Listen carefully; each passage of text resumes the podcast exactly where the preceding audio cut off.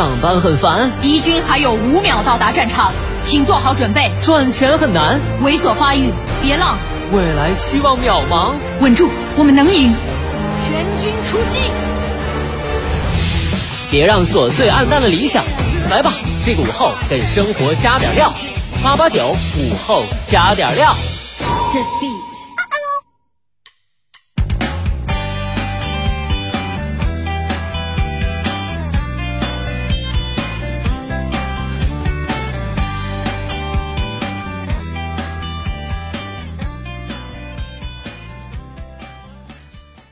收音前的你还好吗？欢迎收听午后加点料，我是海鹏。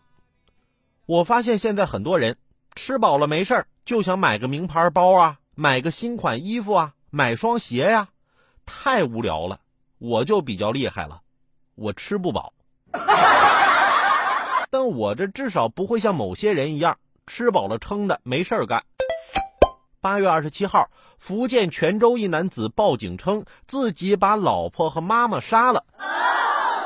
警方赶到现场后，男子说自己因为婆媳长期吵架，夹在中间受不了了，想看一下我被抓了后他们会不会爱我，为我各让一步。男子报警是为了吓唬他们，我不可能为了一个人放弃另外一个人啊！最终，男子被行政拘留五日。虽然男子这行为不对。但我竟然有点心疼这位大兄弟了，这是怎么回事呢？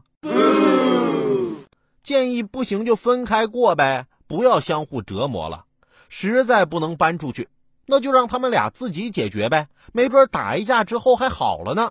乱打什么报警电话啊？除了乱打电话，还有那些乱发朋友圈的，我就受不了那些虚头巴脑的人和事儿。我实在搞不明白朋友圈的一些人。镜子脏了你就去擦呀，肚子饿了你就吃啊，电脑坏了就修呗，生病了你就吃药啊，肚子疼了就多喝热水，天天拍照发朋友圈干啥呀？召唤小叮当啊！